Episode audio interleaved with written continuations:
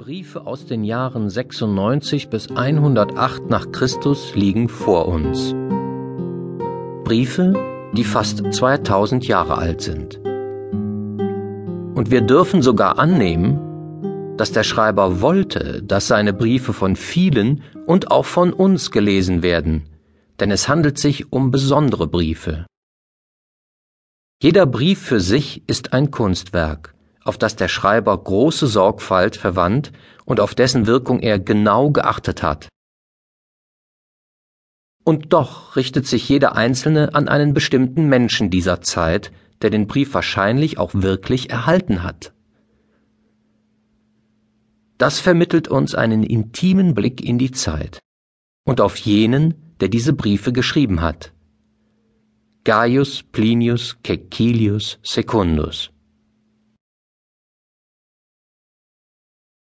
In seinen Briefen wird er uns selbst sagen, was ihm in seinem Leben wichtig ist, was ihn freut, was ihn rührt, wen er liebt. Aber wir wollen doch vorab einen kurzen Blick auf seine Zeit und seine Herkunft werfen. 61 oder 62 nach Christus wurde Plinius in Comum, dem heutigen Como in Oberitalien, geboren.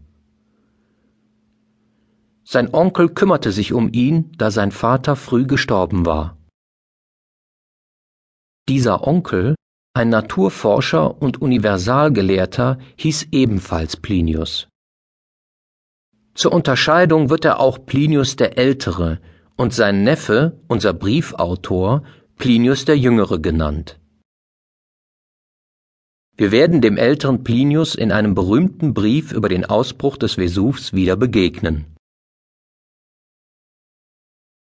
Der jüngere Plinius also kam aus einer wohlhabenden Familie, aus dem Ritterstand, und erhielt dementsprechend seine Ausbildung in Rom und wurde Anwalt. Er bekleidete einige wichtige Staatsämter und wurde im Jahr 100 Konsul.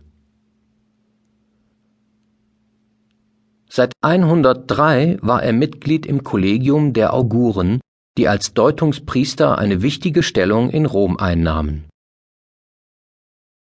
104 übernahm er die Aufsicht über das Kanalisationssystem und das Flussbett des Tibers, auch dies ein wichtiges Staatsamt.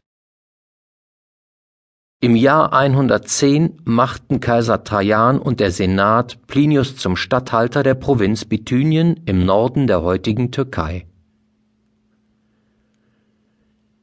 In dieser Zeit führte Plinius mit Trajan eine Korrespondenz, die vornehmlich organisatorische Fragen seiner Statthalterschaft zum Inhalt hatte. Berühmt geworden ist von diesen Briefen, die wohl nicht zur Veröffentlichung bestimmt waren, der sogenannte Christenbrief. In ihm fragt Plinius seinen Kaiser, wie er mit der sich ausbreitenden neuen Religion, dem Christentum, umgehen solle. Aus der Zeit nach Ende der Statthalterschaft haben wir keine Nachrichten mehr über Plinius, und so kann vermutet werden, dass er in Bithynien gestorben ist.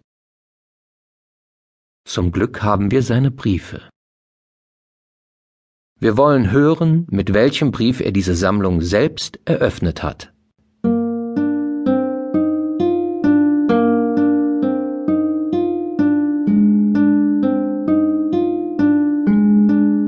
Ich grüße mein Septikius.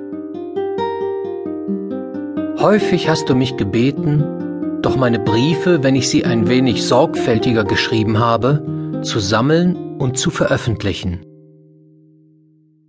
Gesammelt habe ich sie, allerdings nicht dabei auf die zeitliche Reihenfolge geachtet. Schließlich bin ich kein Historiker, sondern darauf, wie sie mir einzeln in die Hände fielen. Es bleibt, dass du nicht deinen Ratschlag bereust und ich nicht meine Gefälligkeit. So soll es also sein.